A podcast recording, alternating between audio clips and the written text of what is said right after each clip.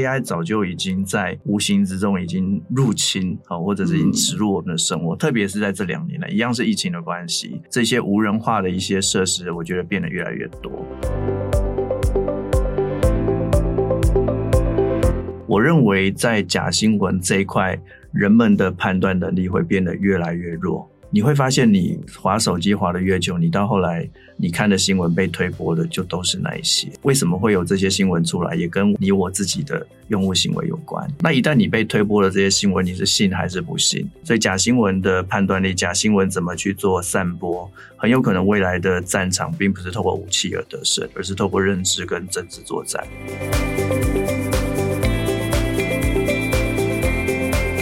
们是存在数位落差的。今天在现场录音的我跟你可能很清楚的知道有哪些东西，嗯、但我们也不见得会去按。可是有一群人，他是可能根本就不知道这个功能。嗯、那这群人多不多？其实是多的，很多的，是多的。这也回到世代的人口数。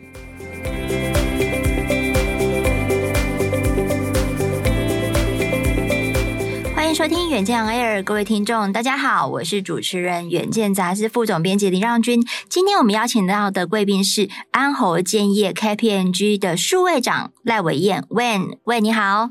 大家好，我是 Wen。好，大家如果就是 Wen，其实上一集有帮我们谈这个电之战国时代。那大家想要了解这个行动支付或者电支的一些精彩的观察，大家可以再重新回复呃，就是复习一下上一集。那我们这一期的主题呢，我们要聊的是 AI 的挑战，台湾怎么接招？那谈到 AI。这个人工智慧这样的一个议题，大家会觉得说，哎，就是又期待又怕受伤害了。那但是它已经到了我们的日常生活当中。喂，那我就要问了，哦，那你个人 AI 的程度到底有多少？我这好难界定哦。我 AI 程度，我我觉得应该是普遍对现在的人来说，我们早就已经生活在 AI 的场景里头了啦。哦，那你如果说从使用 AI 这来讲，我认为大家现在程度都已经到一个水位了。好，那你如果说要真的去演算法，去收集资料，那那是资料工程的事情。我觉得大家应该都要真的谈上专精，我觉得还没有那个到位。嗯、那我特别要讲的是说，其实 AI 就已经在我们一天的生活里头了啦。啊，早上起来打开智能音箱，哦，也不用打开，它就告诉你该起来了。嗯，然后天气很好，蛮适合去冲浪的。好，亦或是说，哎，该去购物了，冰箱是空的，它就是 AI 了。嗯，那你开车进去，你可能开的是。自动驾驶，好，或者是 Level Three、Level Two 的已经有辅助驾驶的汽车，它也是 AI。它进了停车场之后，闸门自动打开，现在应该没有人在投币或者是取票了。哦，如果有的话，少数，但会越来越少。它也是 AI，因为它做的是车牌。对，我突然想到，我昨天才 做这个动作，票是不是？对。呃，那你看它进去结账，结账也是无人。就哔哔哔哔哔哔就结束了，所以 AI 早就已经在无形之中已经入侵，好，或者是已经植入我们的生活，嗯、特别是在这两年来，一样是疫情的关系，这些无人化的一些设施，我觉得变得越来越多。所以这个 AI 的程度其实是嗯，在大家生活里面哈，但是呢，其实问今天就要帮我们来谈到的是说，其实 AI 挑战不只是日常生活，其实在呃疫情或是战争的这个情境里面，它有更多的这个呃。运用或者是说一个呃争论的地方哈，我们就先来谈一谈说这个问你在这个文章哈，我们远见的数位专栏里面有提到说，受信任的 AI 是这个机构、政府跟企业必须要赶快打造的。那究竟什么是受信任的 AI 啊？其实我们把 AI 把它形象成是一个资料运用的一个过程。好，那我们把它分成收集。处理跟利用，好，我们用这么就就这么简单啊。你经过这 AI 是怎么生成的？你透过你的大量资料的收集，好，然后经过处理，处理就是你的演算法，对吧？我有好多种不同的演算法，那产生出一个结果。这个结果我把它放在某一个场域、某一个商务场景里头，就是所谓的利用。所以在收集、处理、利用里面，都是整个 AI 的一些环节。那这些环节如果出了错，最后的结果可能就会是很恐怖的，很恐怖的。像呃，早期 Google 就曾经发生过，他把黑人，哦，他在他的那个 Google 的那个项目里头，把黑人辨识为黑猩猩。嗯、哦，那为什么黑人会变成黑猩猩？很简单，就是在收集、处理、利用的过程中出了错。为什么？因为他收集了很多的黑猩猩的照片，可能居多，嗯、那黑人的照片可能比较少一点。那两边在演算的这个过程中，可能他就会把这里面的人就把它归纳成是黑猩猩。哦，所以在收集处理的样本数不够多，再加上你的演算法没有精准的把它区隔开来，这个跟他下的这个 tag 跟资料定义是有相关的，对不对？所以我们讲 AI 就是一个学习的过程啊。嗯、所以呃，为什么要叫负责任的 AI？你必须要确定是说。AI 不管是从政府的角度，或者是从呃商家或民间机构的角度，这个 AI 到底我要做什么样子的用途？嗯，好，那这个用途背后，我就应该去知道那资料怎么去用比较正规式的收集，甚至要用什么样比较好的演算法，那出来的结果才会是得到信任的。那切记哈，因为结果一旦推出去了之后，就是直接到终端的消费者，嗯，消费性市场或者到终端的使用者身上，所以好跟坏就是。高下立判，所以切记到那一刻就来不及了。嗯、所以我们通常会建议是说，在这之前要先做好测试了。测试，嗯，哦，测试有一些专业术语，或可能叫做 A/B testing，哦，实验组跟对照组先确定说这个东西是在一个小区域试行没有太大的问题，你再把它推展出去会比较好一点。嗯了解，所以这个呃呃呃，我们的这个受信任的 AI 哈，从呃收集、处理跟利用，它都有一些标准作业流程，或者是说可以在思辨跟校正的一个些一些地方。那其实在，在呃，Wayne 你也很强调说，AI 的运用，然后演算法的这个运用，其实比例原则也挺重要的。所以这个 AI 的比例原则大概是什么样的？其实比例原则，我们最常谈的就是像我们的监视系统啊，比如说现在现在走到路上，到处都有 camera。那请问这 camera 架那么多好还不好？让军应该有在高速公路超速被拍照的经验啊，有哦。对，那现在 拍照真的是无所不在哦，除了是被这个后面的还在偷拍之外，被检举之外，那现在也有很多地方可以可能可以透过演算法能够去得到你到底有没有违规。我举个例，像呃之前很流行一个是。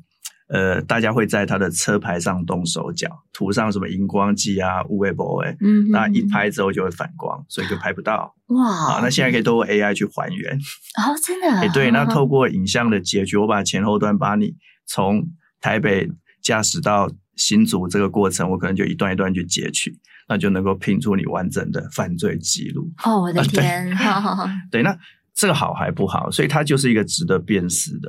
很早以前，英国就在推动，公民们认为，呃，民众们认为是说加那么多的 CCTV 其实是不道德的。对，你等于就是 surveillance 在监督我的生活，所以我们所谓的平衡点，平衡点就是在指这件事情。嗯嗯，刚刚好就好。是。好，那刚刚好这件事，我认为在做不同的事情，有它不同的刚刚好的定义。嗯哼，好，举个例，举个例，呃，在自驾车的年代，假设你真的坐进一台自驾车了。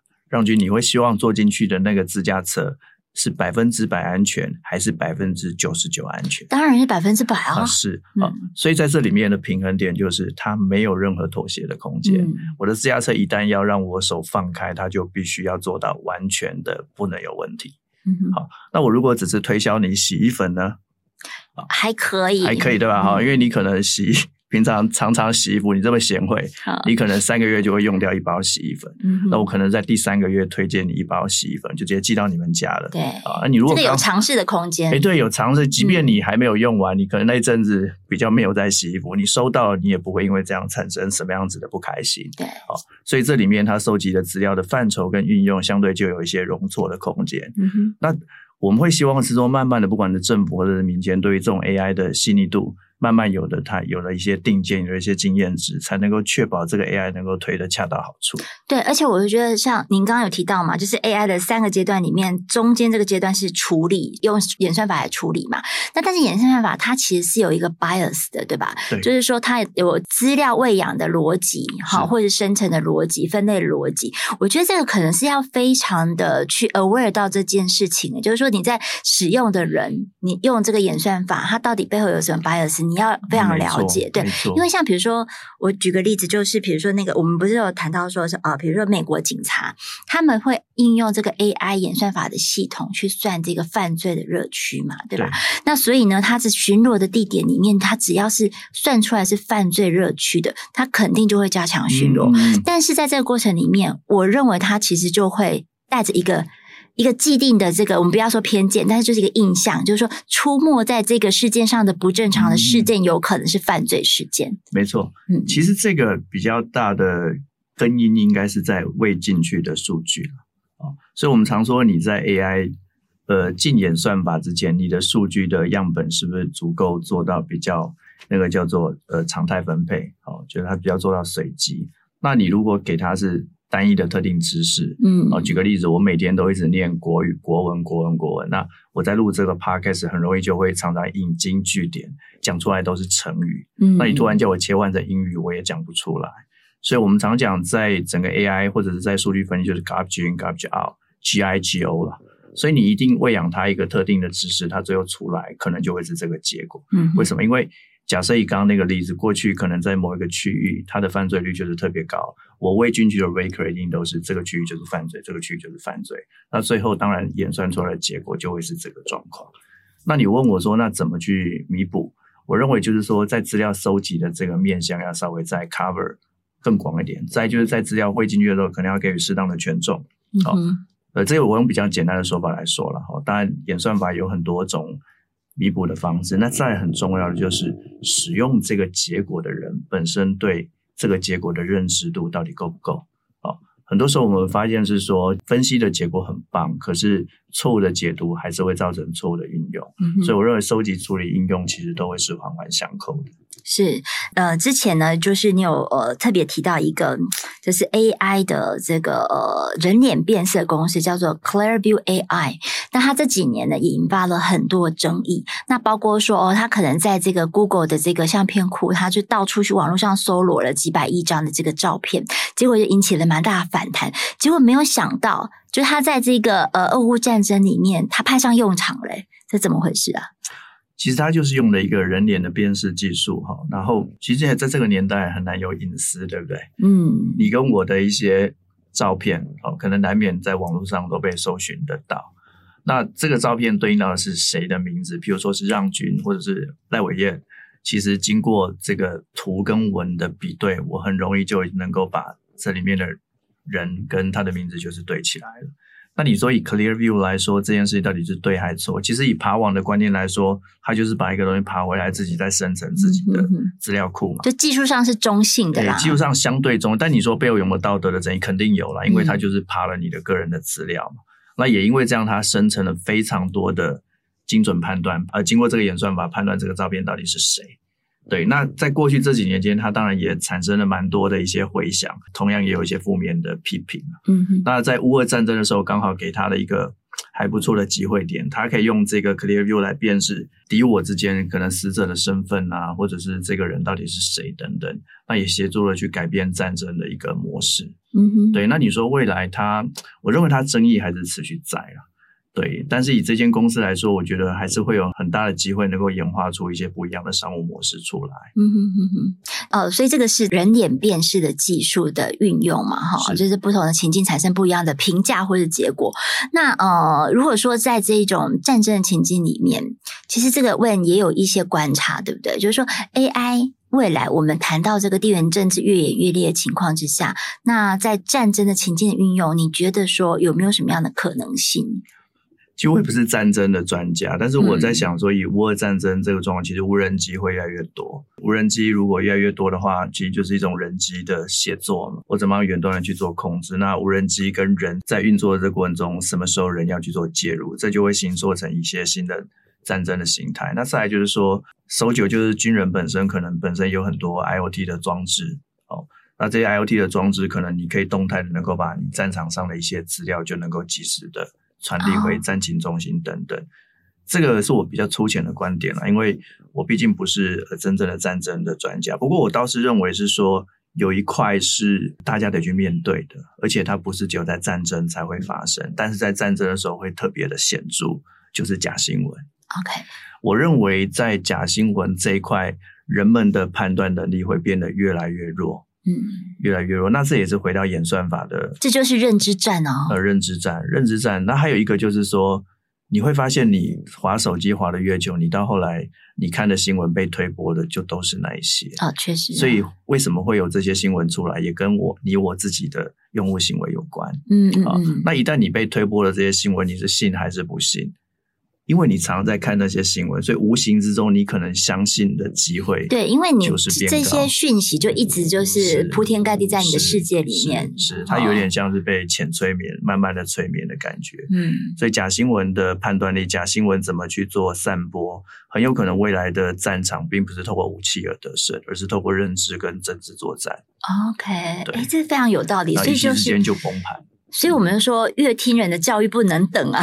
其实就是这样。我跟你分享一个故事哦。嗯、我记得在两年前，大家一直在讨论一件事情，就是金正恩的健康，他到底还活不活着？嗯、哦，那那一阵那阵子流行一张图片，就是一个游戏公司的图片。那个游戏公司是这样，他每天都会去侦测说在哪边有流量，所谓流量就代表你在某处使用着他的游戏。嗯。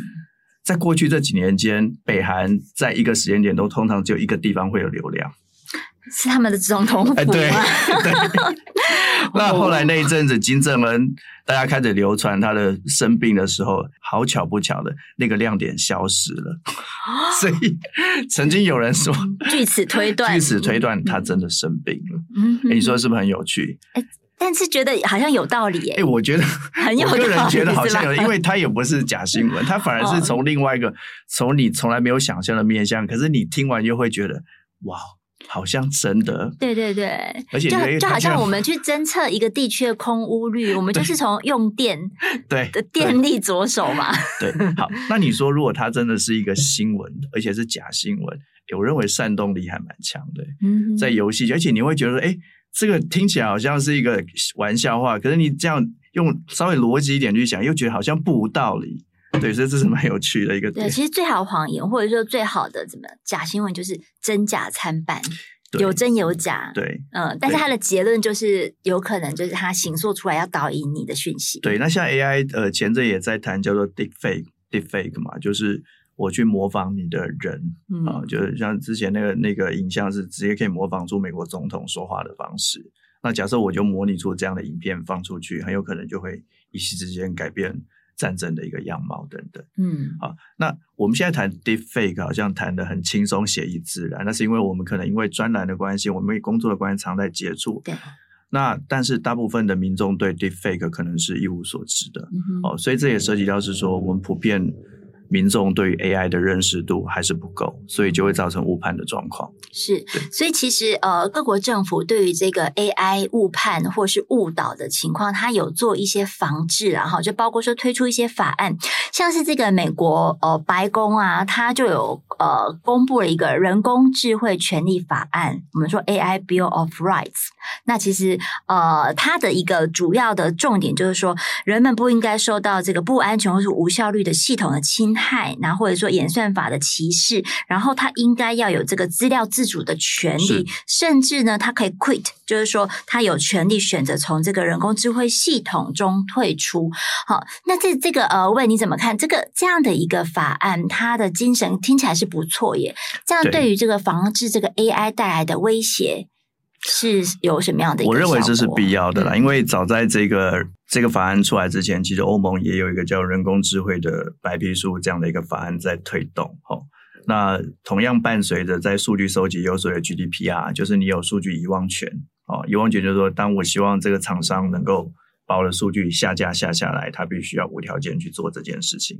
我不知道你有没有看过蝙蝠侠？嗯，蝙蝠侠里面其中就有一个桥段，就是那个猫女。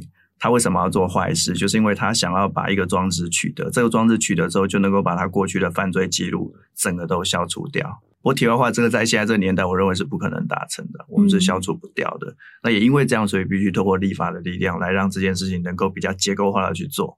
好，那呃，这些法案我认为都还在萌芽的萌芽的初期啦。嗯、但我看到的主要规范呢，就是一样在收集、处理、利用的这个过程中，应该比较被结构式的去做规范。包含的是说，刚提到像呃，为什么会变成是某一个热区，它的犯罪率会被定义成是特别高？那就是因为你喂进去的数据它本身是不平衡的，嗯，所以就会造成这个不平衡的结果。还有你本身使用的演算法到底到不到位，这个演算法本身会不会有一些缺漏等等，好，这些都是要去注意的部分。那还有它的应用场景也都必须去做对应的规范。那我们再看未来，还有一个大家可能想都没有想到的，就是 AI 跟永续跟 ESG 之间的关系。哦，哇塞，这个我这牵扯的很大哎、欸，对，很大。哦、我我这样我这样讲，你可能乍听之下会很大，可是在我稍微解释一下、科普一下，你就会觉得有道理。好好好，演算法在做什么事？就是演算。哦，演算会不会耗电？会。会不会耗能？肯定会啊，会，对不对？嗯。嗯，那所以你的演算法如果处理的资料量越多，请问能耗是不是越高？是。你的演算法如果选的很蹩脚，原本用 A 这个演算法马上就可以算出一个结果，结果你偏偏去选择 B 这个演算法，算了三天三夜还算不完，嗯，能耗也出来了。所以在未来的法规，我认为也会慢慢加入 ESG 的元素。哦，哦，你的资料如果回到自驾车那个点，如果我要做自驾车，恐怕我的资料量必须被允许是大规模的去做收集。如果我要卖的是洗衣粉，就不用。哎，我我去收集这些废的资料，可能是是一种浪费啊。